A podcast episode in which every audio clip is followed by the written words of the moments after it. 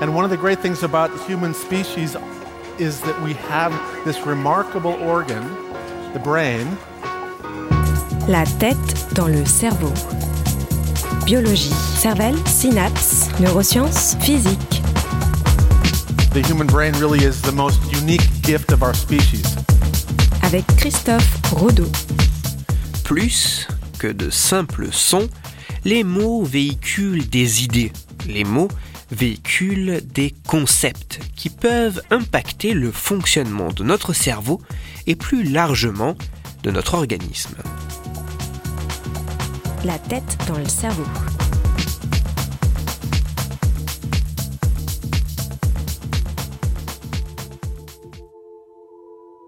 Nous avons la capacité d'exprimer notre pensée et de communiquer par un système de signes. Nous avons la capacité d'exprimer notre pensée et de communiquer grâce au langage. Fruit d'un apprentissage, la langue est un des aspects de ce langage. Dans cette langue, il est possible de distinguer des unités véhiculant un sens. Ces éléments sont nommés mots. Le mot peut avoir une trace écrite. Le mot est aussi associé à une suite de sons. Le mot ainsi une forme, un son et un sens. Le simple fait de manipuler ces concepts, à la fois abstraits et complexes, est déjà en soi une belle performance pour notre cerveau. Mais plus que de nous permettre d'exprimer notre pensée ou de communiquer, les mots pourraient avoir d'autres effets bien plus impressionnants sur nous. Je ne vous surprendrai sûrement pas énormément si je vous disais que le fait de prononcer certains termes liés à de fortes émotions, sentiments ou sensations peuvent impacter votre rythme cardiaque, susciter des souvenirs ou provoquer des envies et des désirs. Mais cela vous étonnera peut-être un peu plus pour des mots bien moins fortement connotés.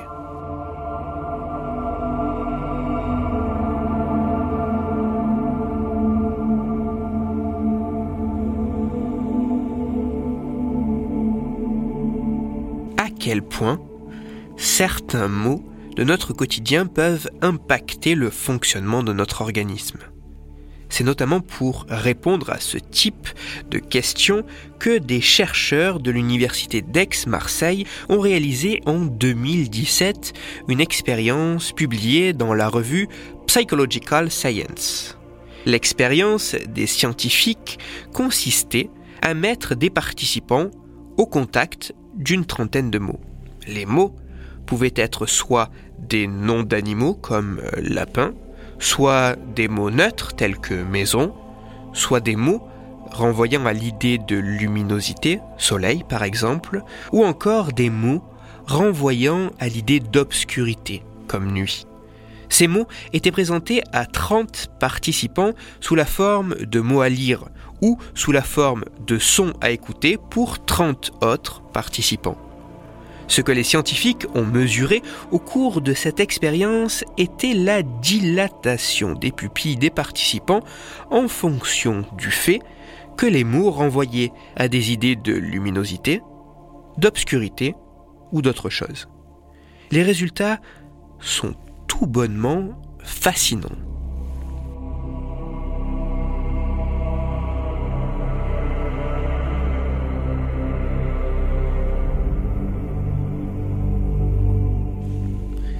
Ce soit à la suite de la lecture ou de l'écoute d'un mot renvoyant à l'idée d'obscurité ou de luminosité, en moyenne, les pupilles des participants semblent voir leur diamètre se modifier assez spécifiquement, comme si la lumière perçue variait réellement. Cette fluctuation semble atteindre son maximum entre une et deux secondes après la présentation du mot. Dans le détail, à la suite d'un mot comme soleil, jour ou illuminé, les pupilles des volontaires se contractent, le diamètre de la pupille diminue significativement. A l'inverse, suite à un mot comme ténèbres, foncé, ou nuit, le diamètre des pupilles augmente significativement. Les pupilles des participants se dilatent. Par contre, pour les autres mots, les mots neutres, n'évoquant ni l'obscurité ni la luminosité, la dilatation des pupilles semble être assez moyenne. En résumé, les résultats de cette étude montrent que suite à la simple présentation d'un mot évoquant un caractère lumineux ou sombre, le diamètre des pupilles semble suivre les mêmes variations que ce qu'il se passe réellement lorsque nous sommes confrontés à de la lumière ou de l'obscurité.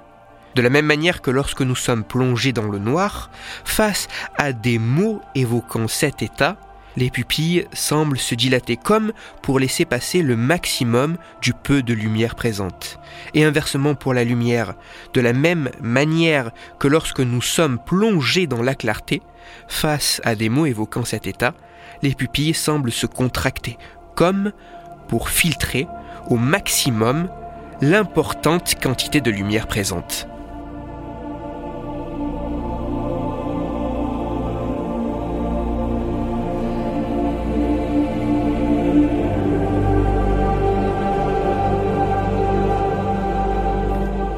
La perception par notre cerveau de simples mots évoquant un état de clarté ou d'obscurité semble pouvoir impacter le fonctionnement de notre corps, notamment de nos yeux, ces organes directement confrontés au changement de luminosité. Le fait que ce phénomène singulier puisse se retrouver à la fois lorsque ces mots sont lus ou entendus pour indiquer que ce n'est pas la seule représentation visuelle ou l'enchaînement des sons qui pourrait être à l'origine de ce phénomène. Jour, nuit, lumineux, obscur, clarté, ténèbres.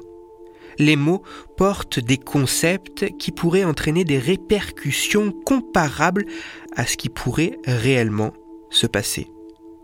Comme si l'idée qu'ils véhiculent était réellement présente.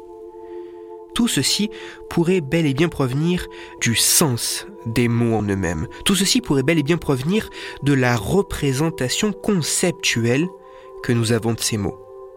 Plus que de simples sons, les mots pourraient véhiculer de puissants messages à la fois évocateurs et manipulateurs, suscitant et modifiant des choses en nous tant physiologiquement que cognitivement.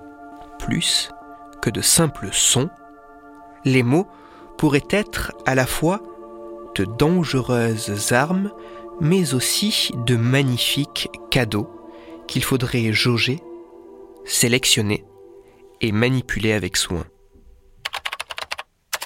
Toutes les références de ma chronique se trouveront sur mon site Cerveau en argot. L'étude que je vous ai présentée est plus complète et complexe que ce que j'ai exposé. N'hésitez pas à aller y jeter un œil pour mieux en saisir la profondeur et la portée bien qu'intéressants et au moins en partie depuis répliqués par d'autres chercheurs, ces résultats gagneront encore davantage en considération avec la mise en évidence d'un mécanisme expliquant les répercussions obtenues à la suite de la perception des mots présentés. Pour approfondir la chronique d'aujourd'hui, je vous renvoie vers le communiqué de presse décrivant cette étude. Ce communiqué est disponible sur Internet et il a pour titre Ce que les pupilles nous disent sur le langage. Il est écrit par le Centre national de la recherche scientifique, le CNRS, et il est à lire sur le site cnrs.fr. En manipulant des mots pour chaque semaine raconter des histoires autour du fonctionnement cérébral, je suis particulièrement sensible au pouvoir évocateur de ceci.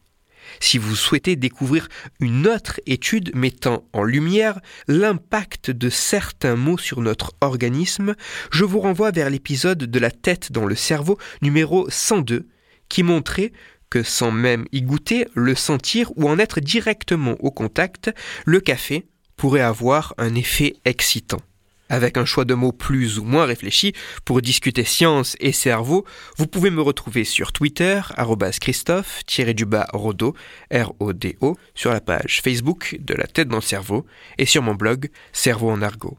Si vous avez des questions ou des sujets dont vous voudriez que je parle, n'hésitez pas à me le faire savoir directement sur mon compte Twitter, sur la page Facebook ou par mail à l'adresse la tête dans le cerveau gmail.com et j'essaierai d'y répondre dans une future chronique. Toutes mes chroniques, y compris celles-ci, sont disponibles en réécoute sur mon podcast La tête dans le cerveau, à retrouver sur toutes les plateformes, dont SoundCloud, Deezer, Spotify, Google Podcast et iTunes. Christophe Rodeau. La tête dans le cerveau.